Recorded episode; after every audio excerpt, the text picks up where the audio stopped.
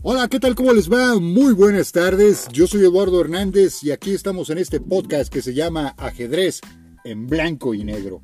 Y bueno, pues hoy, hoy tengo un invitado muy, muy especial al programa, muy querido por mí y yo creo que por todos ustedes, que es Manuel López Michelón, mejor conocido como Morsa. ¿Qué tal, Manuel? ¿Cómo estás? Muy buenas tardes. Hola, buenas tardes, Eduardo. Gracias por invitarme. Aquí todo bien. Perfecto, perfecto. ¿Cómo te va de encierro? Pues encerrado, pero te voy a decir, ¿eh? este, fuera que a lo mejor uno está acostumbrado a salir y venir, ir y demás, pues este, yo estoy encerrado y pues uso mucho del tiempo que tengo ahora para hacer otras cosas que tenía pendientes y que por eh, simplemente el transporte, como vendí mi coche hace un par de años, pues me muevo en transporte público y pues me lleva tres horas ir y venir, ¿eh? O sea, y tengo tres horas más, digamos, y no tengo que salir de casa. Y entonces, bueno, pues trato de sacar lo mejor de toda esta cuarentena, pero no me siento así como muy, muy, muy estresado ni deprimido. Al contrario, pues me despierto y sé que tengo cosas que hacer y ya me y, y, no tengo ningún pendiente, vamos, de que tengo que salir y hacer cosas. Estoy contento. Qué bueno, qué bueno. Fíjate que yo creo que así hay que tomar esta, esta parte de la cuarentena porque realmente mucha gente se está volviendo literalmente loca eh, por este por este encierro. Entonces, ¿qué?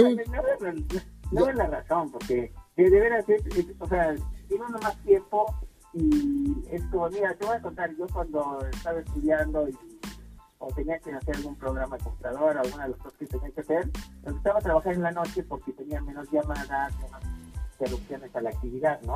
Claro. Y este y ahora, eh, pues estando aquí encerrado, pues sí, de pronto entra alguna llamada, pero estoy mucho tiempo frente a la máquina y con el tiempo disponible para hacer lo que tengo que hacer. Así que, pues aquí hemos provecho de, de que esta es una especie de cerrón este, ahora sí que a nadie lo quiere, pero a todo el mundo lo obligan, porque además nadie quiere que pase, pero pues ni modo, pues saquemos el provecho, ¿no? De eso y ya. Definitivamente. Muchas veces nos quejamos que no tenemos el tiempo para hacer determinada tarea. Y hoy que lo tenemos de sobra, a veces, bien, como decía el, dicho, ¿no? Que el que nunca ha tenido poder y lo llega a tener, loco se quiere volver. Yo creo que es algo muy parecido a esto, ¿no? Sí, pienso que sí, sí, sí, sí sin duda, ¿eh? sí, la realidad es que saquemos ventaja, o sea, pensemos que son como unas vacaciones, nada más que en lugar de que salimos a algún lado y vamos a la playa y demás, estamos encerrados y este y ya, y, pero tampoco estamos sufriendo, pues, o sea, no, estamos en condiciones lamentables, sino simplemente estamos guardados.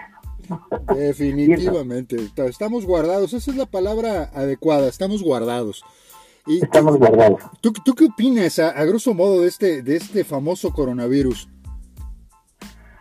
Pues mira, eh, a mí lo que me llama más la atención es que el coronavirus es una especie de, de, malvado invisible, porque no sabes dónde está, o sea, es, es más poderoso que el mismo Dios, porque parece que está en todos lados y en ninguna parte, ¿no? Entonces, este, o sea, tienes una amenaza ahí sobre la cabeza, pero que además no, no es como, por ejemplo, tú que tienes un enemigo, bueno, pues el enemigo es visible, lo ves, y a lo mejor te escondes de él o tratas de lidiar con el problema aquí no hay nada que hacer, o sea, no sabes si te vas a infectar, no sabes si, si, si, cuántas veces tienes que lavar las manos, no sabes en qué momento te puede dar y bajo qué circunstancias. Entonces es un enemigo muy muy extraño y ciertamente muy peligroso por eso, ¿no? Porque nadie sabe en qué momento te puede pegar el asunto, ¿no? Pero desde luego que las medidas de confinamiento pues, es lo único que puede rescatar esto y pues bueno, ahora estamos en esa situación que no es de México, es del mundo. El mundo está en esta, en esta crisis, así que cuento no puede ser, ¿eh? O sea, es un hecho que hay un virus y que es contagioso. ¿Qué tanto es este mortal? ¿Qué tanto es peligroso? Bueno, pues pues tenemos así datos de gente que muere y demás, pero en realidad, este, si hablamos en términos de la población mundial, pues eso así como de pandemia pandemia, pues es muy chiquita pero desde luego que una vida o mil o cien mil son igualmente importantes, ¿no? Entonces, pues hay que cuidarnos y ni modo, o sea, son estas cosas que pasan cierto tiempo y, y, este, y además tenemos el conocimiento y entonces estamos menos descubiertos que cuando la gripa en España en el 1918 o, cuando fue la peste negra, ¿no? Que incluso Newton estuvo encerrado cuatro años, me parece, ¿no? Por la peste negra, ¿no? Por ahí. Sí, prácticamente estuvo encerrado una buena cantidad de años por esa, por esa situación. Eh, pero ahora sí que, ya ves que hay muchas especulaciones al respecto, pero ahora sí que, más que nada, yo creo que la situación de confinamiento, pues es más que nada para evitar propagar por el riesgo exponencial que tiene este, pues este virus en particular. Sí, claro, claro, o sea, la idea es, este, precisamente, es que el problema ya deja tú que, la, que te contagien. El problema está en que los servicios de salud de ningún país están preparados para tener que atender a miles de personas que se enfermen, que requieran de equipos especializados o de terapia intensiva. Entonces, bajo ese criterio, pues entonces este, tenemos que buscar eh, eh, herramientas para defendernos de no tener que ir al hospital. Yo prefiero estar guardado en mi casa sano está en un hospital, ¿eh? O sea, no, no, no, claro. Vamos. Sin duda. Así que, que, que este, pues bueno, eso habla también de que, hemos, quizás, este, no, nunca hemos tenido, o hemos tenido muy pocas veces a través de los siglos, este tipo de pandemias, y en el pasado, bueno, le aceptábamos a que no había información y que, y que no había condiciones, y no había higiene y demás, pero hoy en día, no hay argumento para no seguir las indicaciones que están dando, ¿no? Más allá de lo que creamos sobre el virus, ¿eh? Más allá de eso, si pensamos que esto está en todo el mundo y que no, no puedo decir, a ver, me voy a vivir a, no sé, eh, Singapur porque ahí no hay este coronavirus y ahí la gente vive feliz. No es cierto, todo el mundo está en las mismas circunstancias, ¿no? Sí, sí, sí, definitivamente. Complicado, complicado el asunto. No, no, claro. Y ahora sí que como dicen en el rancho, más vale estar encerrado que estar enterrado. Ah, sí, era ninguna. Sí, sí, sí, Exacto. Así que, pues las cosas. partiendo de esa base, pues este, no nos queda de otra más que estar guardados en casa. Pero digo, ya en este punto en particular, Manuel, cuéntanos, cuéntanos un poquito de, de Manuel, de Manuel López, que precisamente te estaba yo leyendo hace un momento en uno de tus libros, que es eh, Bobby Fischer, el más grande. Ah. Este, este, este, libro que hiciste directamente con el maestro Silvio, o el maestro Silvio. Silvio Pla. Silvio Pla, es correcto. Muy bueno, muy buena recopilación de toda la información que hicieron de Fisher, ¿eh? Sí, mira, este, bueno, ese, ese libro, digamos que fue ya un libro mucho más pensado en el sentido de que decidimos sentarnos a hacer un libro sobre Fisher, porque los dos, eh, Pla y yo pues admiramos el trabajo de Fischer. A mí particularmente me parece sorprendente que Fischer durante prácticamente toda su carrera este, trabajó solo. Y entonces, eh, y, contra toda la maquinaria soviética, y además, claro, era un obsesivo. Eh, hay alguien que me dice, bueno, pero Fischer, este, eh, no sé, era un genio, sí, pero estudiaba 12 horas diarias, ¿no? Y te voy a decir una cosa, si, si tú estudias 12 horas diarias y no eres bueno, dedícate a otra cosa.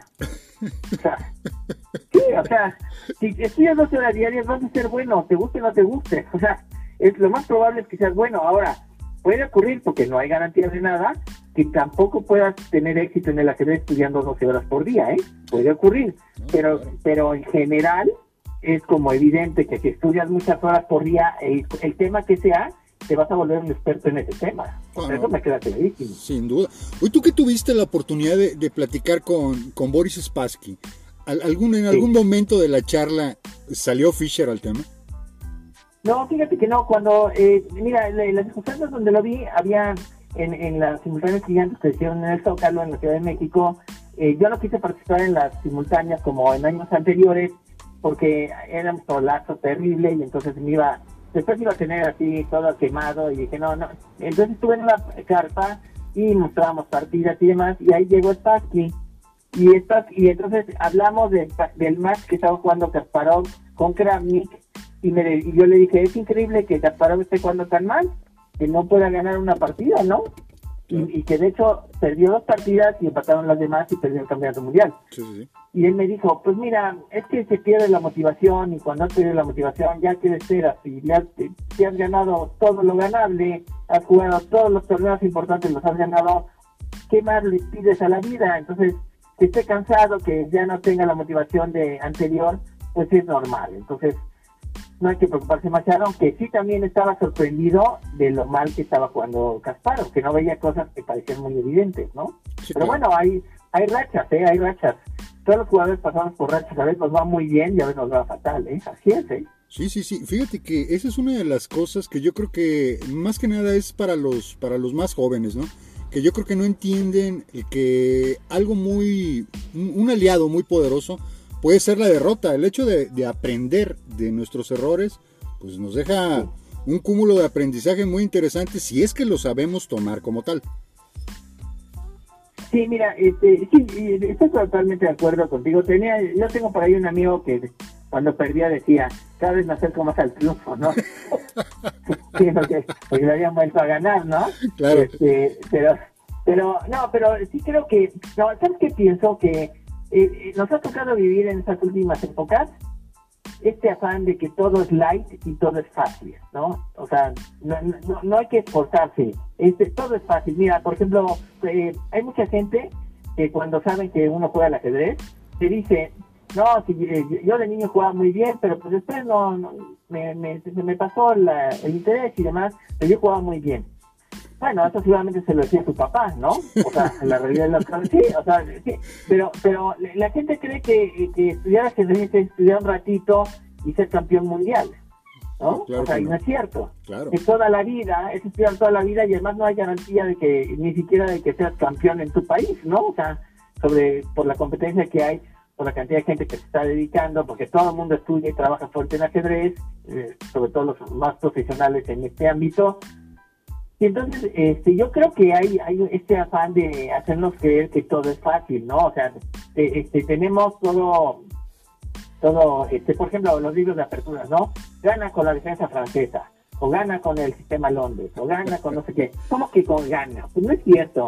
O sea, es un argumento más de, este, pues es comercial, ¿no? Los mismos libros que he escrito, ¿no? Eh, eh, el de Fischer creo que se llama el más grande, sí, el más grande, ¿no? Pero por ejemplo está el, el, el primero que escribí se llama Perfección tu ajedrez, ¿no? Y este, y cuando alguien me dice, este, oye, pero no he podido perfeccionar mi ajedrez, le digo que no le hice la letra chiquita, ¿no? Este, que básicamente dice que no hay garantías, ¿no? Este, no, o sea, hay la parte comercial, ¿no? Pero nos hacen creer que son, que, que, que, que todo es fácil y divertido.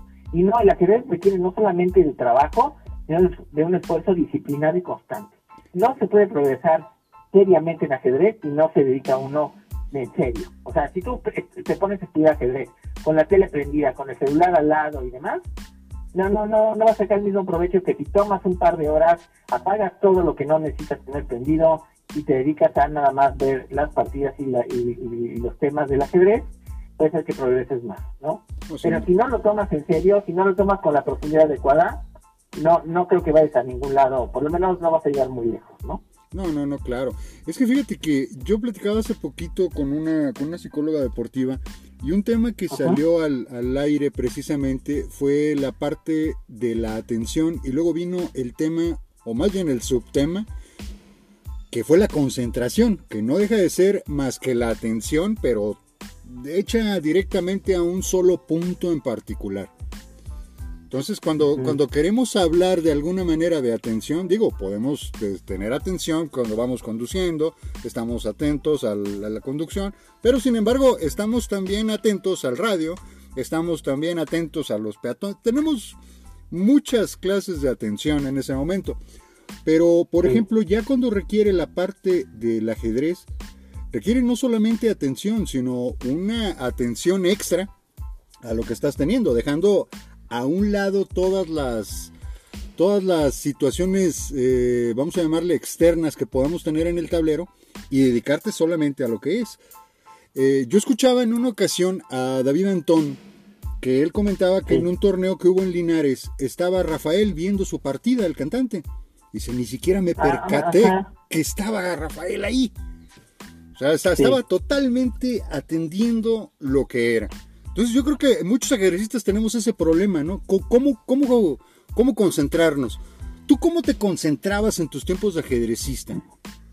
Bueno, mira, yo cuando jugaba en torneos y demás, por supuesto que las computadoras llegaron con este mucho después a, para poder estudiar más fácilmente, ¿no? Claro. Estoy hablando que, por ejemplo, yo en el 88 hice el hice la maestría y en ese entonces empezaron a salir las bases de datos. Me acuerdo muy bien porque en el 89 regresé y con la gente con la que me reúno hoy en día a estudiar el ajedrez, y ya tenían las bases de datos de, de partidas y demás, pero antes tú tomabas un libro, que no había tampoco tanta información como, o sea, no tenías Amazon para comprar libros, ¿no? Tenías que de pronto lo conseguías o, o te habían dicho que había libros de ajedrez en cierta librería y entonces te lanzabas a ver qué había que te valía la pena, o ibas a la American Book Store que estaba en el centro de la ciudad y pedías el libro porque no lo tenían, tenías que pedirlo, era como un Amazon pero por correo eh, antiguo, ¿no? Y este y entonces te sentabas a estudiar y tomabas el tablero, hacías las jugadas, regresabas las jugadas, veías las variantes, hacías, deshacías, este, tomabas notas y este y eso llevaba, te podía llevar tres, cuatro horas cada vez que te sentabas de veras a estudiar. Pero yo creo que lo importante, y eso va para todos, es, es, es la disciplina. Mira, decía, Estemis decía, es mejor estudiar una hora por día, seis días a la semana, que estudiar el domingo seis horas. Ah, claro, sin duda. Sí, vas a sacar más provecho. Mira, además eh, de una experiencia que tengo de la misma facultad donde estudié, donde, cuando estudié física, es que a mí me iban a hacer un examen. Yo, sí, el día que me avisaban que me iba a haber examen, me lo avisaban con 15 días de anticipación. Y yo ya sabía que me tenía que sentar a estudiar desde ese momento, por lo menos una hora por día, porque si no, no iba a poder abarcar todo lo que me habían mostrado en esos, para el examen, en, el mes, pues. Sí, claro. Y entonces, este, y ahora, si, si yo decía, bueno, la última semana me aplico y en lugar de estudiar una hora por día estudio dos, no sirve, porque tienes que, que, que masticar lo que vas aprendiendo. Y entonces, en ese sentido, si no lo haces, pues obviamente, este, o sea, no puedes aprender de la nada, ¿no? Sí, sí, sí. Y entonces, el punto está en que para poder aprender algo necesitas irlo elaborando poco a poco, ¿no? No, no es de la noche a la mañana y no aprendes instantáneamente, tienes que madurar lo que vas aprendiendo y, y con el ajedrez pasa eso. Por ejemplo, si tú quieres progresar, yo creo que un, eh, en, en, ajedrez yo creo que vas a necesitar por lo menos seis meses trabajando en tu táctica. O sea, no creas que vas a leer tu librito de táctica y al día y vas a ir a un torneo y vas a ganarle a todos. Eso no va a pasar. No, eso no pasa lo que pasa es que trabajes seis meses y entonces vayas al torneo y empieces a ver diferencias de lo que está pasando. Pero te digo, eso es que requiere tiempo, requiere tiempo hasta que tú empiezas a entender lo que está pasando, hasta que el conocimiento llega a tu a tu subconsciente y, y lo haces propio, ¿no? Este, pero mira, lo que yo diría es que para poder aprender, te voy a citar una frase de Benjamin Franklin, que decía algo así como, si me dices, lo olvido. Si me lo enseñas, lo recuerdo. Y si me involucras, lo aprendo. Totalmente de acuerdo. Si quieres aprender, tienes que involucrarte en el problema. El problema de la educación se resuelve involucrando al alumno. Si no puedes involucrar al alumno por la razón que sea, el alumno no va a aprender. ¿eh? O sea, eso es un hecho. Tienes que involucrarlo, tienes que tener la necesidad de que quieres aprender. No, no, no, no pasas a ningún lado, no vas a ningún lado. Pero fíjate que ahorita dijiste es un dato muy interesante con la parte de los alumnos. A veces tienen demasiadas herramientas que no sé si es así o a lo mejor es mi propia perspectiva, que se hacen muy flojos.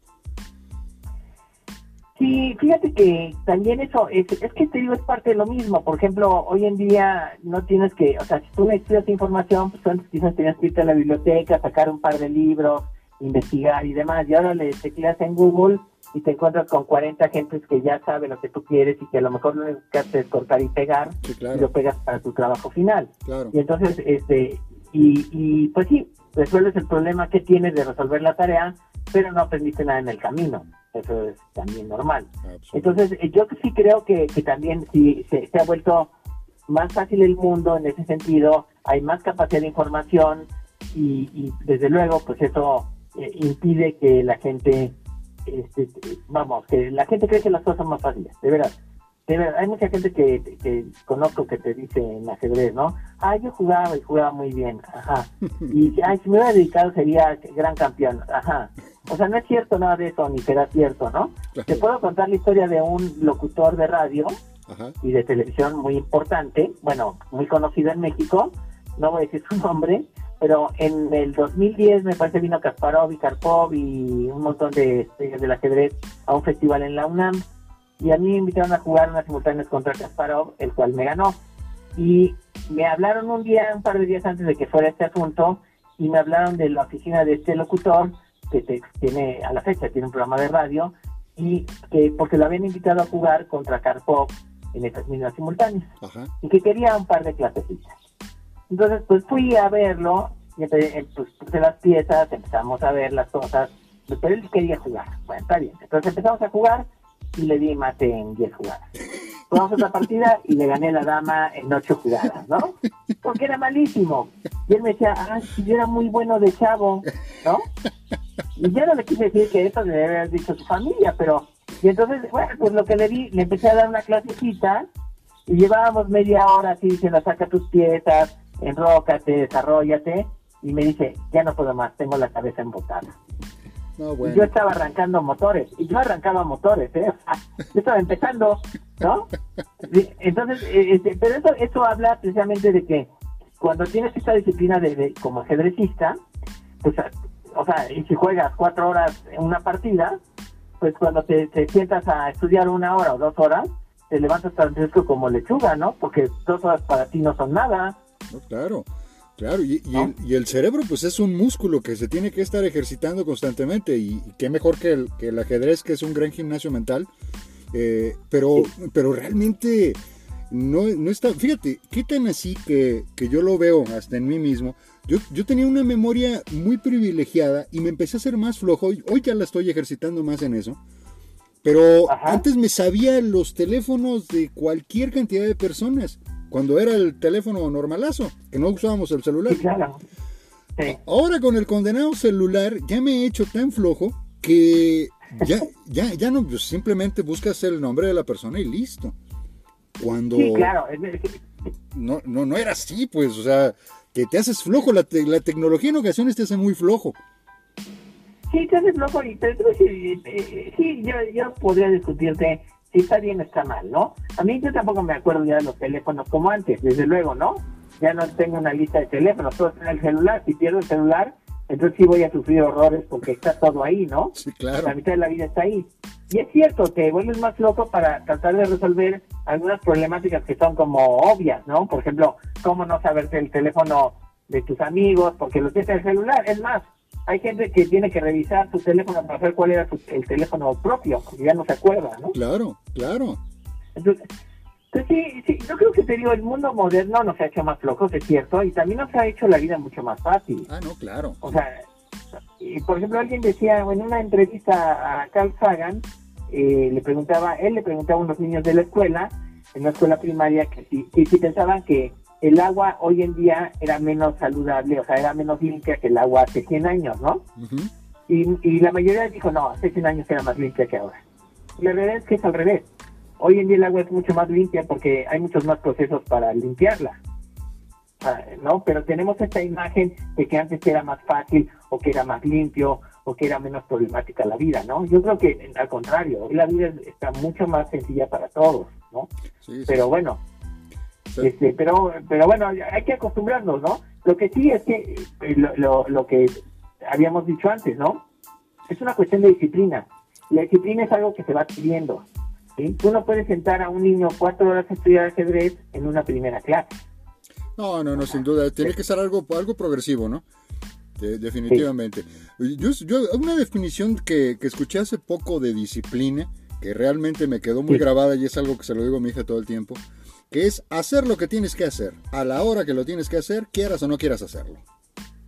Exactamente, mira, sí, eso que mencionas este, es como eh, lo, bueno, ahora ya lo aprendí, tengo a mi mamá que tiene 88 años, este, pues yo la, antes de la cuarentena pues iba a diario a verla, ¿no? Porque no quiero que coma sola, en fin.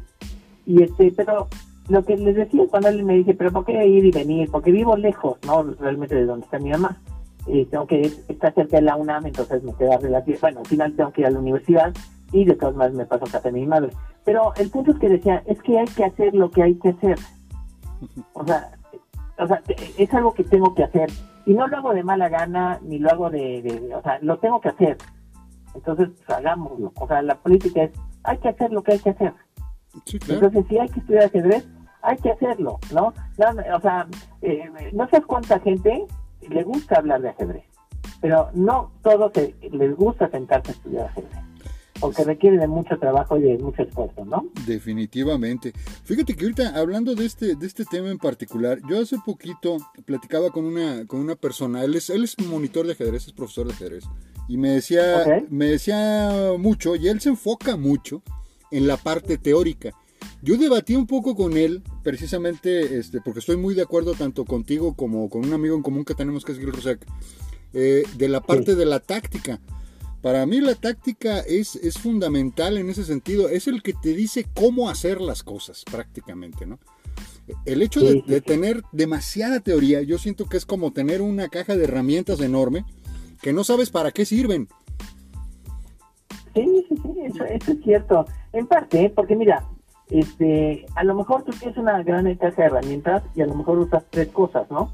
Pero en la medida que vas conociendo otras herramientas, es probable que le puedas sacar más provecho al asunto. Ahora, si solamente tienes una caja con muchas herramientas y decides que vas a usar el mismo destornillador para todo, pues entonces te estás perdiendo de, lo que de otras cosas que hay, ¿no? Pero efectivamente, o sea, tenemos mucha información. Por ejemplo, la gente no le gusta perder rápido, entonces estudia aperturas como, como salvaje y se quiere acordar de las variantes y se quiere acordar de quién quedó mejor.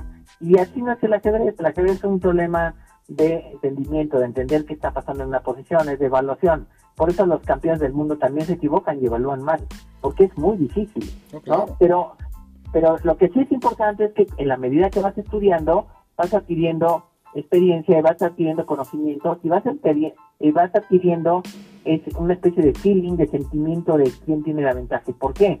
Te cuento una historia, el maestro internacional Rafael Espinosa, que es muy ingenioso y además juega muy bien, en una, una vez le mostré una posición y me decía de una, un caballo, me decía, es que no tiene buen aspecto la posición. Explícame qué quiere decir que tiene buen aspecto o mal aspecto, ¿no? O sea, es, es, un, es algo que es, es un, lo siente, lo ve así y me incomoda, ¿no? Te voy a decir, por ejemplo, es como si yo te digo, vamos a jugar al ajedrez, pero no, no te puedes enrocar, ¿eh? vas a ver qué incómodo es el ajedrez sin poderse enrocar, sin, la existencia de la regla de poderse enrocar. Es horrible. Claro. ¿no? Eh, entonces, o sea, eso es, lo, es muy incómodo. Entonces es lo mismo, ¿no? Eh, Spinoza veía una posición y decía, es que tiene mal aspecto, no me gusta. ¿Pero por qué no te gusta? No sabía muy bien identificarlo así rápidamente, pero decía, eso está mal. Las piezas no están donde tienen que estar, ¿no? Entonces, pues, desde luego, el hablar de, de un punto que pues, obviamente entiende de qué se trata este juego, ¿no? No, no, no, no definitivamente. ¿Cómo, ¿Cómo evalúas, por ejemplo, digo, ahorita lo dijiste muy, muy en particular esa, esa parte, pero ¿cómo evalúas tú una, eh, así bajo tu feeling? De alguna forma dices, voy bien, voy mal, voy más o menos igual. No, eh, pues depende, ¿no? Por ejemplo, depende mucho de la posición, si la conoces, si te gusta. Por ejemplo, me acuerdo que jugué una vez con Pla, jugué una holandesa que estaba apenas estudiando y no entendía ni la mitad de lo que tenía que entender de, la, de, esa posición. Entonces, este, bueno, al final de cuentas, eh, empatamos esa partida, pero me acuerdo que yo me quedé con esa sensación de que no había entendido nada, ¿no? Pero si juego una posición que, que conozco me muevo más como, como pez en el agua porque entiendo qué hay que hacer y, cuáles son los temas clásicos y cuáles son las estructuras típicas y los rompimientos que uno espera hacer. Entonces, depende de, por eso eh, tiene uno que estudiar porque uno va emprendiendo y viendo cómo otros jugadores han tratado posiciones que después que uno ve por primera vez y que después de verlas muchas veces, ah, pues ya entendí por dónde va este numerito, ¿no? Claro, claro es el hecho del saber el cómo, ¿no? Que es algo que, que Gil Rosek defiende mucho y estoy totalmente de acuerdo.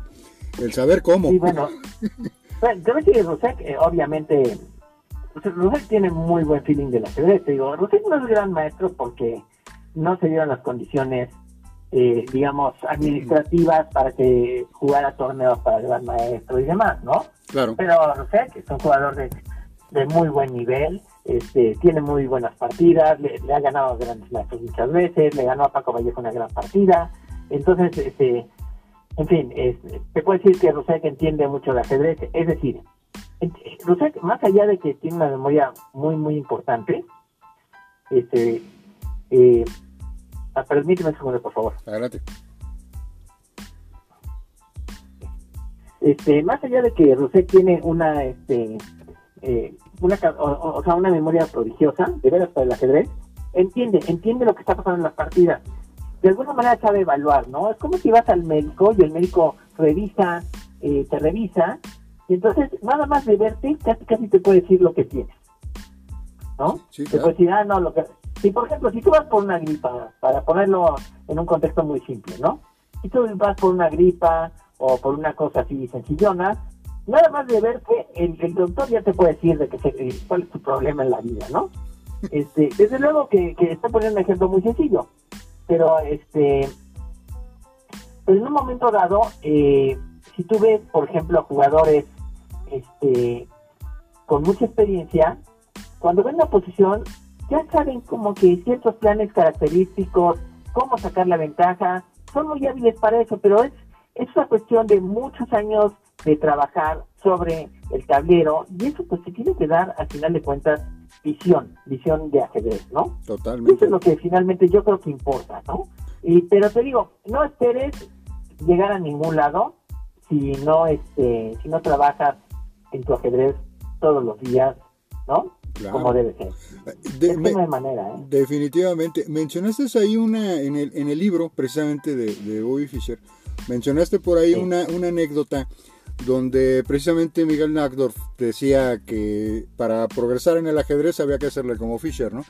De que Fischer ponía en primer lugar al ajedrez, pero también lo ponía en segundo lugar, en tercer lugar y en cuarto lugar. Sí, sí, y en último lugar, estaba en todos los lugares. Sí, sí claro. No, sí, y, yo, y, y- y mira, podemos pa- pasar a esta parte de por qué es importante jugar al ajedrez y estudiarlo. Bueno, porque es una es una actividad que requiere competencia, que además es medible, ¿no? Que puedes saber qué tan bueno eres. Hoy en día es una de las actividades que se puede saber cuál es el nivel de cada jugador. Eh, las Polgar, su papá cuando las metió en el ajedrez, que fue un poquito de una eventualidad porque a Susan Polgar le gustó, bueno, tenía un ajedrez en, la- en su casa y lo vio y entonces le dijo a su papá y encontraron un tema en el cual probar la tesis de su papá de que los, los genios no nacen, sino que se hacen Ajá, sí, y las entrenó para eso, ¿no? Y este y las entrenó para eso. Y entonces, este, bueno, pues te- tenemos a, a- a- a jugadoras como Judith, ¿no? Que por cierto, fíjate que Judith es la más chica, Sí, claro. es la que sacó provecho de todas las enseñanzas, de todos los errores que no se, que se cometieron antes, pues ella ya no los tuvo que vivir, ¿no? Sí, claro. que además particularmente era muy este era muy aguerrida y le gustaba mucho la competencia y por eso este pues, llegó a donde llegó está entre los 10 mejores del mundo entre los hombres no ni más ni menos no pero el punto está en que eh, este que ahí hubo disciplina hubo trabajo y además se encontró el papá con que era medible no Sí, por o sea, por ejemplo, si, si Susan Polgar o las Polgar hubieran dedicado a las matemáticas, pues realmente pudieron haber sido muy buenas, pero pues, vamos a pensar que hubieran eh, resuelto algún problema importante en matemáticas, o hubieran inventado algún teorema fundamental o lo que sea, pues eso quedaría en el, en el contexto del- de las matemáticas y de los matemáticos, pero en el, en el cotidiano popular, pues a quién le importa, pero en el ajedrez la medición es tan clara y tan precisa que sabes en qué lugar de, de- qué nivel tienes, qué, ni- qué lugar tienes en el en el mundo del ajedrez, ¿no? Sí, claro. Y eso lo hizo, y, eso es una prueba más de, de- de lo que hizo el papá, ¿no? Encontró un buen elemento para demostrar su teoría, ¿no? Sí, y las claro. hizo a las tres grandes maestras, ¿no? Está así de fácil, ¿no? Sí, buenísimas las tres. Bárbaras. Oye, oye Manuel, y, y hablando también de, de un tema muy en particular en la situación del ajedrez, ¿qué opina Sí. Manuel López de lo que es la parte de la profilaxis? ¿Hay que estudiar la profilaxis? Mira, yo creo que este, hay, hay, hay de temas a temas. Este, por ejemplo, eh, hay un Hendrix, un, creo que se llama, se Hendrix, un, un holandés, este, escribió un libro que se llama Juega primero y piensa después. Este, es, es, es un más internacional holandés. Y, este, y él decía en su libro que muchas veces en los libros de ajedrez te dicen, a ver, te vamos a enseñar en la, este, no sé, los peones colgantes. Y entonces los quieren enseñar con blancas y entonces te ponen posiciones de peones colgantes donde el blanco gana. y te quiere mostrar que tener peones colgantes es muy bueno, ¿no? Y bueno, pasa lo mismo, este, igual te dicen, bueno, este tal siempre es un eh, ataca a pesar de todo y sacrifica hasta el perro, y este y te dicen que Petrosian que la profilaxis todo el tiempo y que se cuida antes de que lo ataquen, ya, ya él se defendió del posible ataque que todavía ni siquiera el otro lo tenía pensado, ¿no? Y, eh, por ejemplo, estaba leyendo un libro donde, donde mencionan a Boreski, que hace mucho énfasis. Boreski fue el mejor entrenador de ajedrez que hubo durante muchos años, ya murió, creo que hace un par de años murió, y eh, dejó muchos libros de entrenamiento. Y él decía, este, él, él apelaba mucho a la profilaxis, a ver la posición y preocuparse por que no te ataquen, preocuparse por defender los puntos débiles desde antes y demás. Yo creo que tiene que ver más con, con, con la manera de ser de las personas, ¿no? Tal era un salvaje, pero un salvaje educado, sabía lo que estaba haciendo, ¿no? No, no, no, sí, o sea, no se dejaba así nomás. Y este, pero, o sea, sí es cierto, sacrificaba muchas veces, y a veces era muy especulativo, pero en realidad había, o sea, hoy en día tal quizás no puede existir con tanta facilidad, porque hoy las computadoras pueden rebatir sus, sus combinaciones, ¿no? Pero en su época, tal, tal, es más, decía Cornoy, que él no entendía el éxito de tal, dice, se juega fatal, sacrifica a cada rato y gana, pero gana porque tiene suerte, porque son, son todos malos, ¿no? Aunque el score de tal siempre fue mejor contra Cornoy, ¿eh? Sí, no, no. Como dices tú, sacrificaba hasta el perro. hasta el perro, ¿no? Sí, pero por eso te digo, la profilaxis es un tema que tiene que ver un poco con la manera de ser de la gente, ¿no? Este, si te gusta atacar, pues posiblemente la profilaxis no la uses si te gusta defenderte, pues posiblemente seas más cuidadoso para eso. La ajedrez se refleja tu estilo y se refleja tu manera de ser, o sea, este, más allá de que vas a ser buenos jugadas o no, se refleja muchas veces cómo eres en la vida real, ¿no? Si te arriesgas, si no eres arriesgado, si prefieres tener todo controlado antes de iniciar una acción, todo eso se refleja, ¿eh? el ajedrez se refleja un poco de la vida, ¿eh? O sea, de cómo vivimos y cómo actuamos, ¿eh? En esta, en esta situación de equilibrio, Manuel, ¿Cómo, ¿Cómo se considera Manuel López en el caso del ajedrez? ¿Se considera agresivo? ¿Se considera posicional? ¿Se considera defensivo? ¿Cómo se considera Manuel López? No, mira, a mí siempre me gustó atacar, este, y desde luego que sí me gustó hacer combinaciones y demás, pero lo que me gustó era jugar una partida correcta. O sea, tratar de jugar una buena partida, una partida correcta, y que en alguna manera este, se dieran algunas ideas y demás. Y creo que lo logré, en, no sé si tengo, no tengo todas las partidas alimentadas a la base de datos que jugué, pero debe estar, debe haber jugado en los años que jugué unas 500 partidas de torneo. Y de ahí yo creo que hay 10 o 15 rescatables. Todas las demás tienen errores feos o, no sé, o sea, no, no, no me terminan de convencer, ¿no?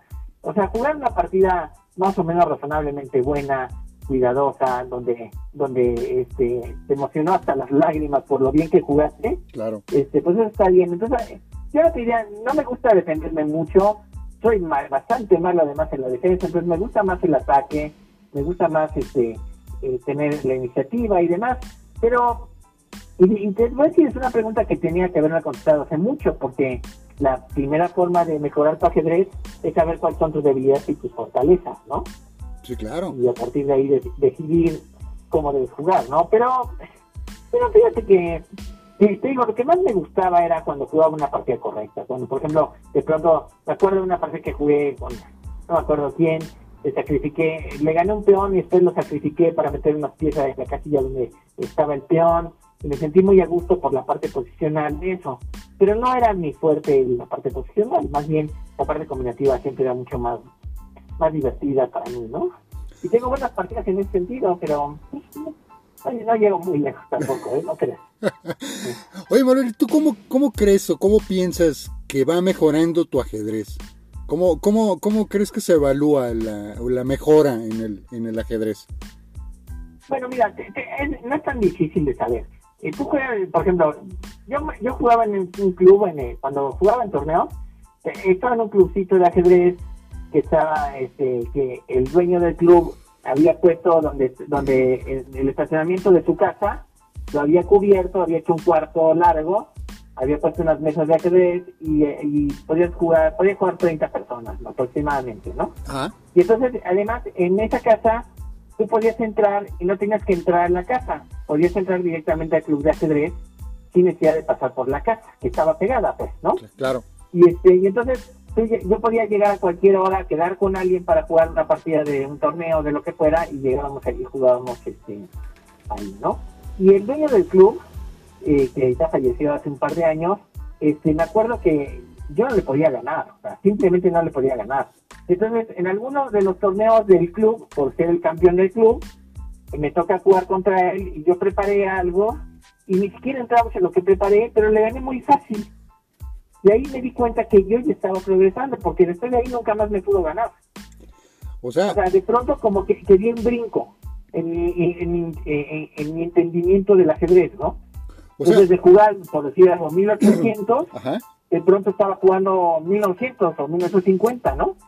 Y entonces ya mi contrario ya no podía. O sea, entonces no es tan difícil en ese sentido porque hay una medición que puedes hacer porque ya no se pierdes, ¿no? Y entonces lo que pasa muchas veces es cuando estudias empiezas a jugar mal, porque lo que tú creías y dabas por sentado ya no es cierto. Entonces los franceses tienen un, un dicho para eso que no sé cómo se dice en francés, pero que significa echarse para atrás para lanzarse con más fuerza. Claro, claro. y, este, y entonces cuando estás estudiando, como que te estás echando para atrás, empiezas a dudar de lo que sabías, te das cuenta que no era tan bueno como tú creías lo que sabías, y cuando te das cuenta de lo nuevo que has aprendido, ya progresas, ¿no? Y, esto, y, este, y en ese sentido yo creo que el progreso en ajedrez es bastante medible, ¿eh? No, claro. Yo, yo creo que aquí en, en, esa, en esas palabras tan, tan sabias que estás diciendo, yo lo entendería como ahora sí que tú estás jugando bien y quizás tu rival está jugando mal, casi casi, ¿no? O lo, lo evaluaré de una manera de esas. No, pero también sabes qué pasa, que de pronto tú estás jugando bien al ajedrez y no porque tu rival esté jugando mal, no porque tú estás encontrando ideas que antes ni se te ocurrían, porque de pronto ves la posición con otros ojos que antes no veías. Claro, ¿no? claro. Y eso, y eso hace como la diferencia, ¿eh? Pero, pero desde luego que lo vas a eh, mira, lo que sí es que eh, hay que acostumbrarse que en el ajedrez no vas a progresar muy rápidamente. O sea, tienes que, mira, a mí me costó llegar a primera fuerza quizás cuatro o cinco años, ¿no? Aunque te voy a decir una cosa, yo jugué un torneo en tercera fuerza y ahí me pasé a primera fuerza y nunca más regresé a tercera fuerza ni a primera fuerza, nunca. O sea, yo siempre dije, voy jugar con los más fuertes que Ya, eso fue lo que... Y, y yo creo que no es tan mal la política, ¿eh? porque te obligas, ¿no? Porque te van a ganar más y no quieres perder, entonces pues te pones a estudiar porque sabes que el que te toca juega mejor que tú muchas veces, ¿no? No, claro, es como exigirte un poquito más, ¿no? En vez de irme con los que ya sé que de alguna manera puedo tener un buen lugar, mejor me exijo a ir una, un, nivel más arriba. Sí, fíjate, eh, Calderín, un maestro internacional que creo que, no sé si vive en Centroamérica o si vive en Cuba, bueno, un maestro internacional bastante fuerte, me decía una vez que había jugadores que ya llegan a cierto nivel y ya no quieren, y, ya viven todo el resto de su carrera ajedrecística haciendo los mismos truquitos que aprendieron 30 años antes. Ya, no, ya, ya, entonces le ganan eh, con los mismos trucos que conocen, este, les ganan con las cosas que no saben, pero ya, ya no quieren progresar, ya, ya viven felices eh, cuando logran el truquito que conocen para ganar, ¿no? Entonces, eso, eso es el primer problema para mejorar en ajedrez, ¿no? Ser complaciente y decir, hasta aquí llegué y estoy muy contento, ¿no? Sí, sí, yo creo que el día que te atreves a hacer algo, algo nuevo, de alguna manera empieza un poquito tu progreso. Yo, yo lo he notado en partidas de línea que casi todo el mundo, bueno, a mi nivel que yo soy extraordinariamente malo, este, que todo el mundo te quiere pastorear. Ah, todo, todo mundo te quiere pastorear. O sea, que se acabe rápido, ¿no? Sí, sí, sí, sí, cierto, sí, sí, todo. Y te voy a decir otra cosa, hay, hay efectos muy simpáticos. Por ejemplo, en Facebook eh, hay, bueno, hay este, este, secciones de ajedrez, ¿no? Y, y este, Facebook de ajedrecistas, y ponen posiciones así de táctica, y para que la gente la resuelva, ¿no? Y ven, y todos son geniales resolviendo, ¿eh? Todos son buenísimos. Y yo digo, bueno, ¿por qué todos estos son? No sé quiénes son, nunca los he visto en un torneo, ¿no? O sea, si ven todas las combinaciones más maravillosas de la Tierra, ¿por qué no, por qué no los ven en torneos, no? Entonces, pues sí, es fácil y es, quizás más fácil resolver un problemita, una de estas cosas, que de pronto sentarse a este a, jugar en torneos, ¿no? Donde ahí sí se ve quién es quién, ¿no? Sí, no, por supuesto. Ahí de que se exige, se va a exigir toda tu concentración posible. Todo, todo, todo tu control, literalmente hablando. Eh, oye, Manuel, también en el caso, ahorita pasándonos un poquito a las, a las preguntas del público, este, Carlos Valle de Guadalajara nos pregunta que cuándo nace tu iniciativa por ser youtuber y cuándo también ah, tu iniciativa también por compartir esa pasión tan grande que tienes del ajedrez con toda la gente. Bueno, mira, esto de, ser youtuber fue un poco por error. Este, José Antonio Pontón, que trabajo con él en un sitio de internet de, de, noticias de tecnología, me ofreció un día, me dijo que pues, hiciéramos un canal sobre mis opiniones, mis grandes opiniones, ¿no? Mis formidables opiniones sobre todos los temas, sabidos y por haber. Y, este, y dije, pues va. Y entonces empezamos y bueno, desde luego pues el ajedrez salió a reducir en algún momento pero yo hablaba de esas cosas, incluso daba mis opiniones sobre el presidente en turno y la política y lo que estaba pasando en el país. Pero este tuvimos algunos problemas para poder grabar, no, no, no, no llegábamos a ponernos de acuerdo en el día, quedábamos un día y de pronto yo no llegaba o él no llegaba, o sea, con el cuate que grababa, José Antonio Pontón. Y, un día nos juntamos y decidimos que, bueno, vamos a hacer el canal o no. Sí, bueno, vamos a hacerlo. Pero entonces decidimos hacerlo sobre ajedrez porque los videos que teníamos de ajedrez, que eran pocos, habían tenido relativo éxito, ya los que más se veían.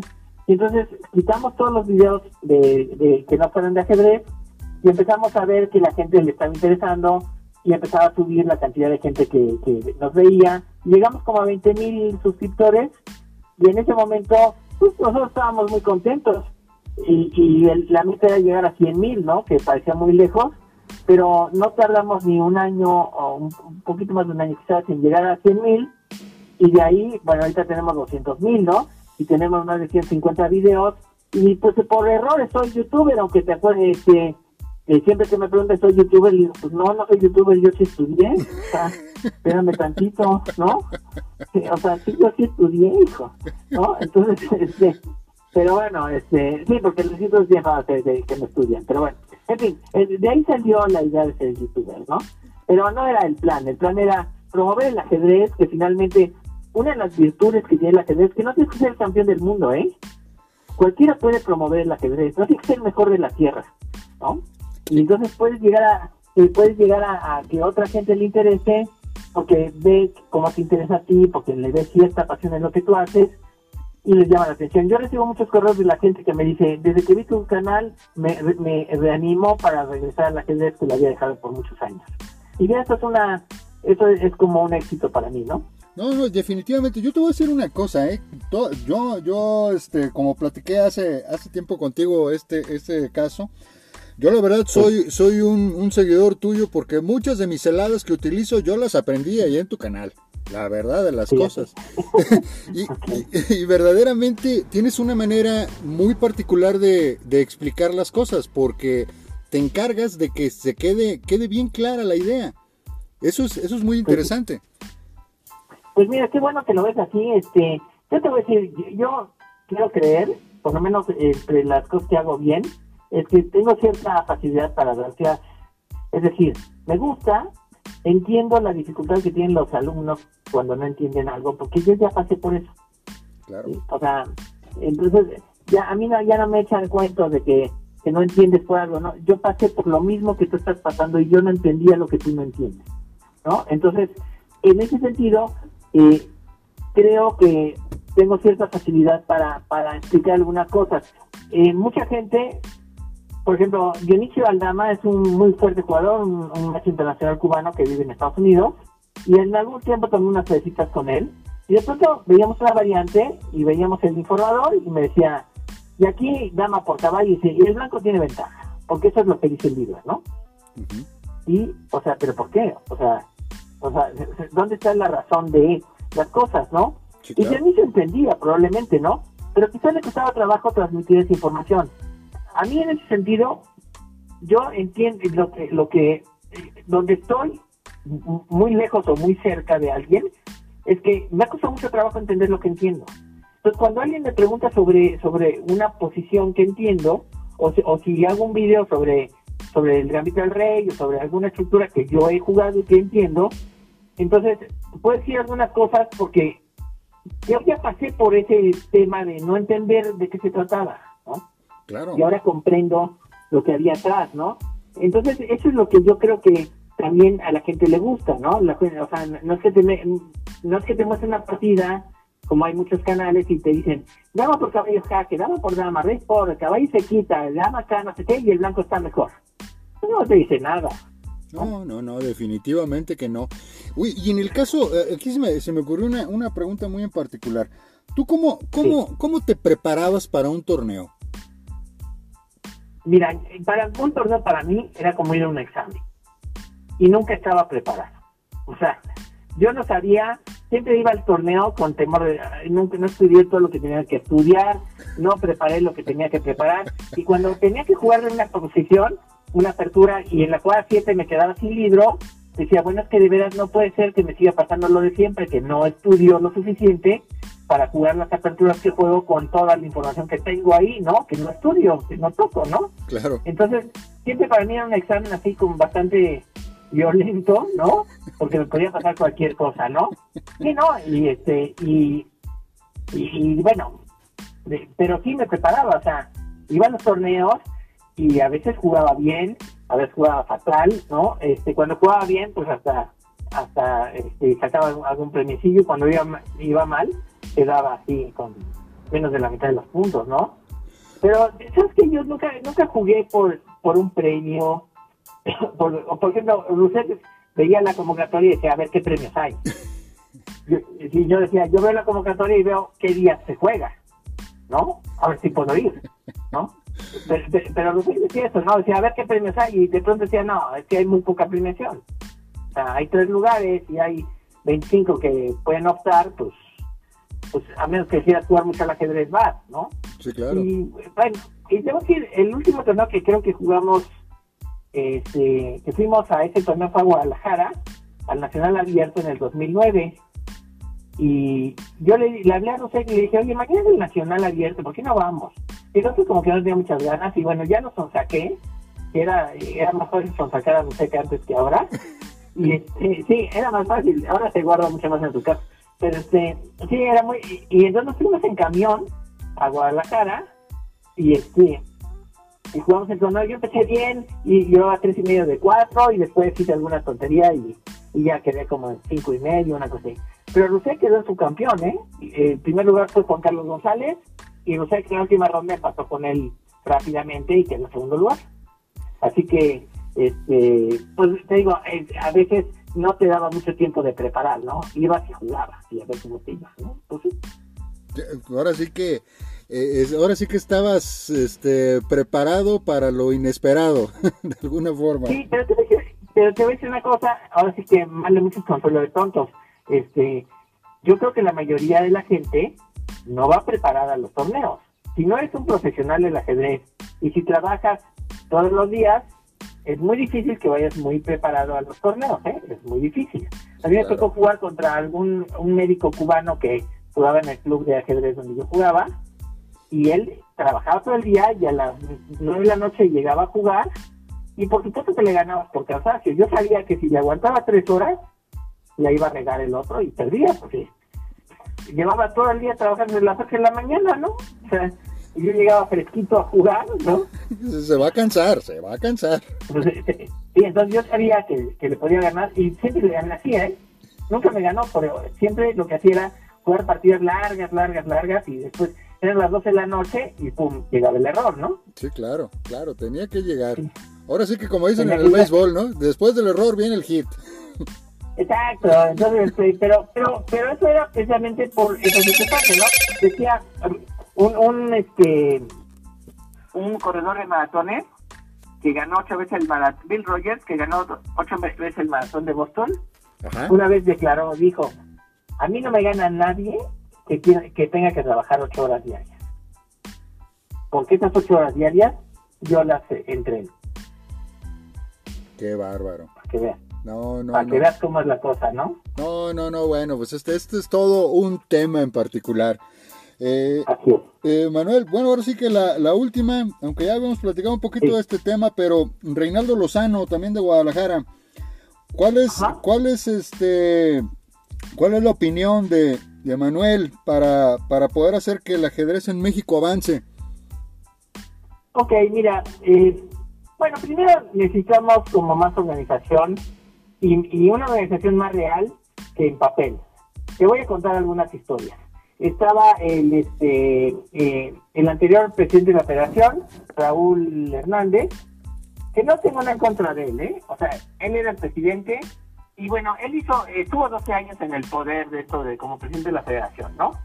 Ajá. Y su último, sus últimos cuatro años me parece que él hizo un plan de trabajo que casi casi rumbo a la gran maestría. Iba a generar no sé cuántos maestros internacionales y cuántos grandes maestros en cuatro años, con un plan maravilloso que en el papel se veía genial, ¿no?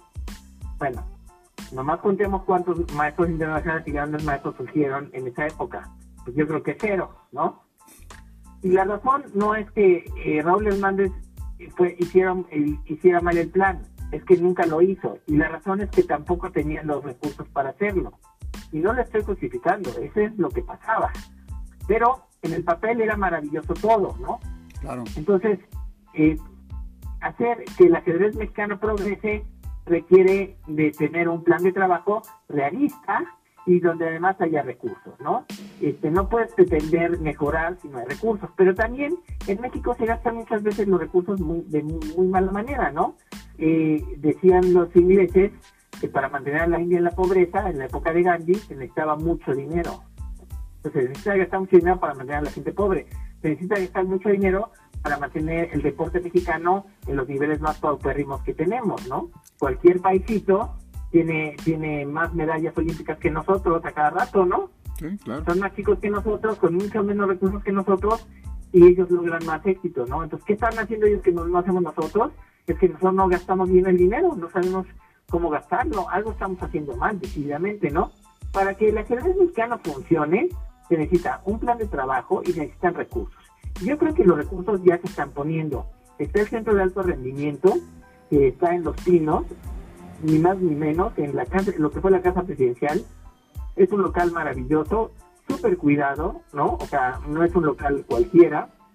Y ahí, y además hay un fideicomiso que espero siga, a pesar de que el presidente creo que quitó o casi todos los fideicomisos, pero bueno, lo que siga, sí, porque los quitó de la noche de, golpe y porrazo, pero eh, si, si se mantienen es- es- esas cantidades que han dado, que oscilan entre 5 millones de pesos, bueno, se van a poder hacer muchos torneos de clasificación internacional, se va a poder invitar a jugadores del extranjero para que vengan a jugar y que eh, se hagan normas de gran maestro aquí. Aquí tenemos talentos, jugadores fuertes, está Benítez, que juega muy fuerte, no quiero, no olviden este, no olviden los nombres, ¿no?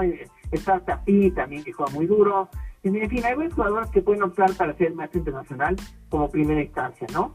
Y a la larga, estoy hablando de dos, tres años trabajando fuerte, se pueden tener candidatos a gran maestro, ¿no? Claro. Por ejemplo, Preve en Yucatán, Preve que ya murió, que por cierto era físico, este, eh, eh, y además eh, Preve no solamente compartía con eso conmigo, sino que además él nació el mismo día que yo, pero no sé si, si 10 años antes.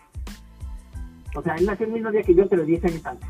¿no? Bueno, pues, pues, pues Preve tenía el centro de alto rendimiento que, que él se inventó y que él le pagaba al profesor de ajedrez, que era Huertas, que es un maestro internacional, le pagaba las clases y, te- y era un cuartito con dos mesas y tres ajedrezes, ¿no? Y de ahí salió Luis Ibarra Chami, que hoy es, es gran maestro, y ahí salió León Hoyos, que es gran maestro, ¿no? O sea, no más, Claro. para empezar, ¿no? Manuel, Sí, Manuel, sí, te, voy a, sí, te voy a sí. interrumpir un poquitito. Lo que pasa es que tenemos aquí un interludio de una hora. Voy a, voy a detener este segmento y continuamos ahorita en unos cuantos segunditos. Eh, no se vayan, quédense con nosotros. Regresamos en un momento más a esto que es ajedrez en blanco y negro.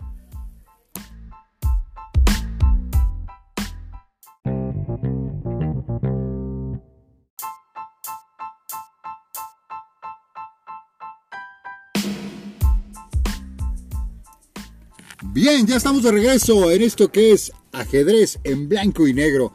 Ahora sí que discúlpame Manuel que te tuve que parar un poquito esta, esta parte, pero, pero el, programa ya me estaba pidiendo que, que hiciéramos una pequeñísima pausa.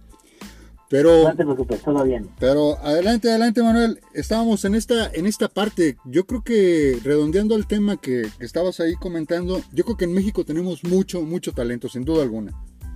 No, sí, sí, hay varios jugadores, este, chavos, jóvenes, que están jugando fuerte. Bueno, este, el Willy, que es, este, le dicen así, no me acuerdo cómo se llama, sea, Guillermo, pero no me acuerdo su apellido ahorita juega muy fuerte, ha ido a varias olimpiadas. Tenemos en Yucatán, tenemos a, a los Galaví, que toda la familia juega, que el papá se ha dedicado a entrenarlos desde chicos, y tenemos a Sion, que es nuestro FIDE ya, y que es una gran promesa. Ahí quizás habrá que discutir con el papá, eh, a ver cómo le hace para para que ya tenga entrenadores más poderosos y no solamente lo que el papá le puede dar. Y bueno, pues explicaba así que cada quien. Yo quise hablar con el señor Galaviz cuando en Aguascalientes, pero después se me perdió de vista y ya no pude hablar porque le decía, yo creo que ya Sion está en momento de jugar muy bien al ajedrez, pero necesita un fuerte entrenador, un gran maestro quizás, o un jugador titulado fuerte para que mejore y que progrese más rápido, pero que pueda progresar cuando ya eh, los límites que, que, un jugador como su papá puede darle, ¿no? Que no juega más su papá, pero pero tiene su límite, ¿no? No, claro. Entonces, este, pero hay varios jugadores fuertes, te digo, está Tapi, que se dedica a, cosas de cine y de arte y no sé qué, pero que juega muy bien, acaba de jugar estos torneos de centro de alto rendimiento y quedó en tercer lugar en un torneo, le faltó medio punto para ser norma de maestro internacional, me parece, entonces, bueno, hay talento, sin duda en México hay talento, pero eh, faltan las condiciones correctas, ¿no? O sea, la verdad es, lo que nos falta para progresar, es tener las condiciones adecuadas para este, para que la gente progrese. Ahora, esto no significa, y, quede bien claro, no significa dar becas a todos para que jueguen al ajedrez, no, no, no. Hay que conseguir la posibilidad de que lleguen jugadores a entrenar en jugadores fuertes, ¿sí? Y obviamente con el tiempo disponible, no pretender que todos los ajedrecistas se tienen que dedicar al ajedrez por esta manía de que todos quieren ser grandes maestros. No, es eso. se trata de que los jugadores fuertes, los que tienen talento y los que ahorita están chavos, lleguen a jugar bien, ¿no? Y que además están motivados y demás. Pero para eso no, no es que necesiten una beca, lo que necesitan es que haya los recursos para que ellos puedan estudiar. Yo estoy seguro que la mayoría de los jugadores fuertes, jóvenes, y les ponen un entrenador, aunque no les paguen, se van a ir a ver al entrenador. Claro, claro. O sea, van a estar con él. Más allá si les consiguen beca o no les consiguen beca, ¿no? Y yo creo que es muy importante, ¿no? Entonces, yo creo que con el centro de alto rendimiento hay una buena posibilidad de que las cosas funcionen. Vamos a ver y ya el tiempo dirá si esto funcionó o no funcionó, si tuvimos algunos problemas típicos de la administración mexicana, ¿no? Y ya veremos qué pasa, ¿no? Claro. Sí, esperemos, esperemos que no. Yo la verdad de las cosas estoy viendo una, una mentalidad diferente, eh, estoy viendo que están echándole ganas. Inclusive ya sacaron para las jóvenes promesas un programa de alto rendimiento a manera virtual, ahorita para la cuarentena. Lo está liderando al parecer un, digo, ahora sí que la verdad es que es, es mi ídolo también a manera de juego, que es Gilberto Hernández. Este, de la mano con Pablo de la Morte eh, sí, no. Entonces, son jugadores fuertes, son jugadores que, digo, Gilberto me queda claro, es todo un caballero, es un de los grandes maestros forjados aquí en México, directamente de la tierra de San Luis. Eh, sí, no. está, está echándole muchas ganas en esta parte y yo creo que están haciendo buen trabajo, inclusive están sacando una conferencia por semana, no sé si, si estás por ahí, te voy, te voy a invitar por ahí una de esas. Este, está sacando una, conferencia eh, por semana. La primera conferencia habló, hablaron más que nada de la, de la parte, por ejemplo, del, de la, semana pasada fue la del peón pasado, en la antepasada fue aspectos psicológicos del jugador. Eh, están, están tocando muy buenos temas, yo creo que le están echando ganas y pues vamos, vamos, vamos apoyándolos porque se ve que sí está habiendo una iniciativa importante. A mí me da mucha confianza que venga que venga también la coordinación por parte de Gilberto en este, en este tema en particular. Y se ve que le están echando muchas, muchas ganas en esto.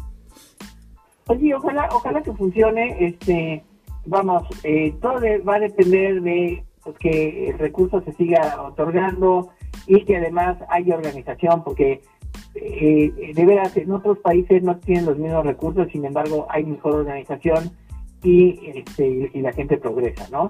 Yo estoy seguro que, que, Cuba, en donde estudian, o sea, los clubes de ajedrez de Cuba, bueno, no tiene ni la décima parte de los recursos que se puede tener en un club de ajedrez en México. Sin embargo, tiene jugadores muy fuertes, ¿no? ¿Por qué? Porque ya se hizo tradición, porque, porque hay interés, y porque entonces todo eso colabora, porque están bien organizados, en el fondo es lo que ayuda. Si no hay organización y si nomás vemos a ver a quién le echamos la culpa de que las cosas no funcionen, pues no vamos a ningún lado. ¿eh? Definitivo. De hecho, es una de las cosas que me comentaba este Mario Ramírez, el presidente de la federación, que realmente están, pues están poniendo mucho las pilas con la sangre nueva en ese sentido. Y la verdad, debo, debo reconocerlo yo también públicamente. He estado viendo el, el trabajo de la federación en estos, en estos meses y sí, la verdad, las cosas, eh, debo reconocer que le están echando ganas, están echándole fibra con la, pues con la gente joven, ¿no? Más que nada con la parte de los juveniles. Y claro. que pues yo creo que son ahorita los que hay que apostarles. No, sin duda, no, sin duda hay que apostar a, los jóvenes, porque la ajedrez al final de cuentas sí es, es un, el ajedrez es un deporte para jóvenes, en el sentido de que la competencia es muy dura y que se requiere mucha energía y mucha estamina y mucha fuerza para aguantar tantas horas de ajedrez. No quiere decir que un jugador de más edad no pueda jugar, pero obviamente empieza, la edad es un handicap en, el, en los torneos importantes, ¿no? Entonces, este, por ejemplo, vamos a, ver a Anand. Anand creo que ya cumplió 50 años y bueno, Anand va un poco de salida, ¿eh? O sea, vamos, era un gran campeón y nos dejó partidas formidables, pero ya no tiene el, el punch que tenía antes, ¿no? Definitivo. Y ve, y, ve, bueno, está Fiorusa con 16 años y Carlsen con 30 por ahí, ¿no? Y qué duro juega. Y todavía, y, y, qué duro juega, sí, pero Carlsen, o sea, en 10 años vamos a ver si aguanta este ritmo, ¿no? No, Porque no. Está muy complicado, ¿no? No, no, no, no, definitivamente. Y, y yo creo que cada vez en el tiempo se ven maestros, grandes maestros, más jóvenes cada vez. Eh, sí, sí, sí. Definitivamente las condiciones, como hablábamos hace un momento, las herramientas, sigue habiendo muchas herramientas, ya no son situaciones de librito, ahora se pueden ayudar con una computadora y bueno, la verdad de las cosas, ese tipo de condiciones hace que pues también la tecnología sea parte fundamental de un ajedrez moderno y pues mucho más inteligente y evolucionado. Ah, no, sin duda, sin duda, sí, o sea, no es, no es gratuito ver el avance del ajedrez eh, gracias a la computadora, o sea, es la realidad es esa. Topalov me lo comentó, me decía, hoy cualquier aficionado, me lo comentó hace años, ¿eh? cuando él era el campeón del mundo, que vino a México una vez, me dijo, hace, este, hace años me lo dijo, me dijo, ya cualquier aficionado juega bien, ¿eh? O sea, ya cualquiera estudia, ya cualquiera tiene acceso a la información, ¿no? Antes tenías como que medio ser especializado, tener esta pasión para ir a buscar los libros de ajedrez especialmente para que, te interesaban, o, buscarlos y comprarlos quién sabe dónde y esperarte seis meses a que te llegara. Era otro mundo, ¿no? Sí, claro. hoy en día ya, cualquiera te juega la siciliana hasta la juega 20 del libro, ¿eh? Así que cuidado. Sí, sí, sí. O sea, no es, gratuito, no es gratuito el avance al cómputo, ¿no? Eso no. Es más, déjame decirte, Nimsovich, en este él empezó realmente a jugar alrededor de los 15 años, porque su papá decía para empezar a jugar al ajedrez necesitaba cierta madurez. Es, es, más, lo tiene escrito en su autobiografía, bueno, en sus libros que escribió, escribió un panfletillo que se llama Cómo llegar a gran maestro, y ahí escribe precisamente que su papá no lo dejó formalmente dedicarse al ajedrez hasta los 15 años. Wow. Vamos. Y este y hoy en día tenemos grandes maestros de 12 años. O sea, Sí, no, pues en su, tiempo Fisher fue la, una de las cosas, ¿no? Sus 17, ¿no? Tendría 17, 17 Fisher en su tiempo. 16, 17 años, sí, claro, por ahí. Sí, claro, él jugó creo que a los 16 estaba jugando el candidato. Fíjate, nada más. Pero, no, no, una, era bestial. Lo que hizo Fisher es, es, un juego de serie en ese sentido, ¿no? Pero te digo, como alguien dice, no, pero ¿qué existe? Porque Fisher se dedicaba. Pues no que existe, porque se dedicaba y llegó a jugar así. Es más, te digo, si Fisher con todo lo que se dedicó no lo hubiera logrado, era para patearlo, porque no hacía otra cosa, ¿no?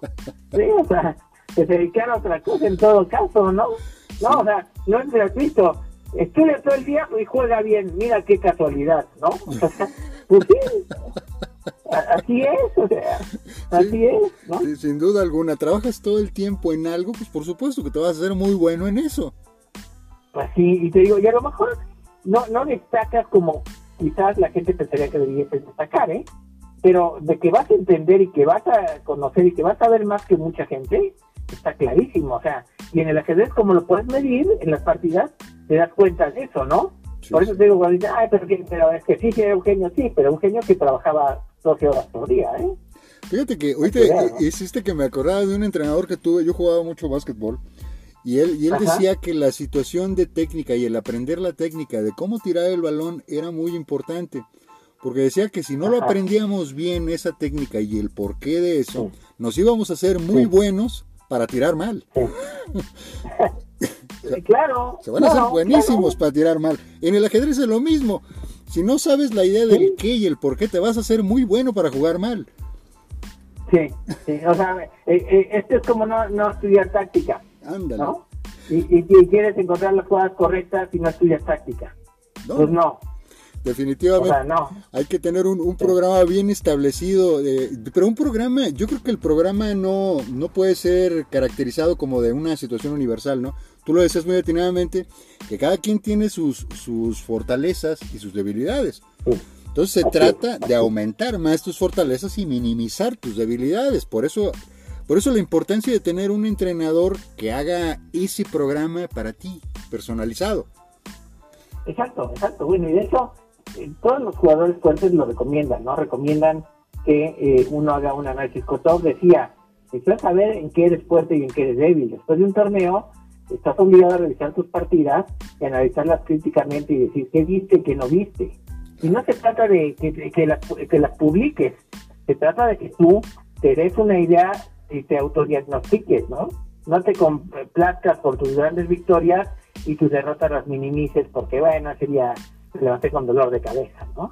No, no, no.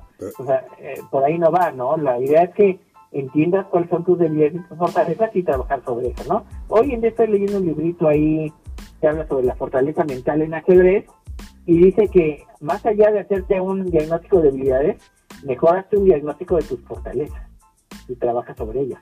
Que tampoco es tan errada la idea, ¿no? Fíjate que yo escuché, pues, no, es que está muy bien lo que dices tú. Yo escuché hace poquito a, un, a uno de los psicólogos de Chess 24 que sí me gustó mucho lo que dijo, que antes de meterte a una partida de torneo, debes de, dejar volar tu imaginación acordándote de todas las buenas partidas que has tenido. Ajá, ajá. Entonces dice, es como, como una especie de...